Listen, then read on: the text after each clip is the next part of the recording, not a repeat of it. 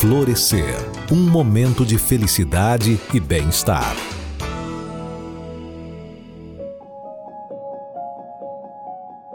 Olá, tudo bem com você? Hoje vamos falar sobre resiliência. Seja resiliente, seja resiliente. Parece que essa frase se tornou um mantra sagrado para a resolução de todos os nossos problemas, não é mesmo? É, mas de fato, a resiliência é uma excelente habilidade a ser desenvolvida, especialmente para nos ajudar a mantermos a calma e a sanidade mental em meio ao caos que muitas vezes vivemos em nossas vidas. Durante nossa existência, vamos vivenciar muitos acontecimentos estressantes e essa é uma realidade que não podemos mudar. O que está ao nosso alcance é a forma como encaramos esses desafios. Mas afinal, o que é resiliência? Quando você aperta uma esponja, ela logo retorna à sua forma original, pois ela é um material resiliente.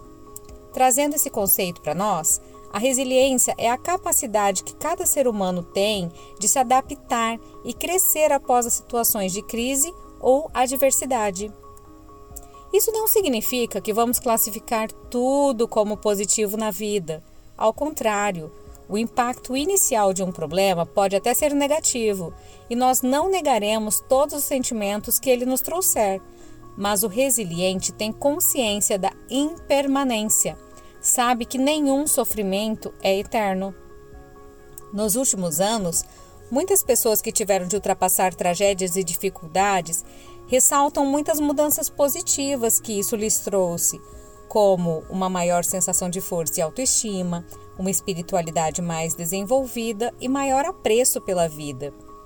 Por mais que pareça clichê o que eu vou dizer agora, o melhor a fazer é mesmo focarmos naquilo que podemos aprender com os momentos difíceis. A boa notícia que trago também é que a capacidade de ser resiliente não é um traço de personalidade exclusivo de pessoas extraordinárias.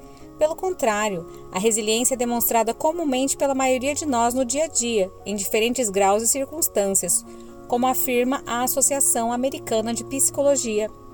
Ela está ao alcance de qualquer pessoa e o seu desenvolvimento é um processo contínuo que requer tempo e dedicação.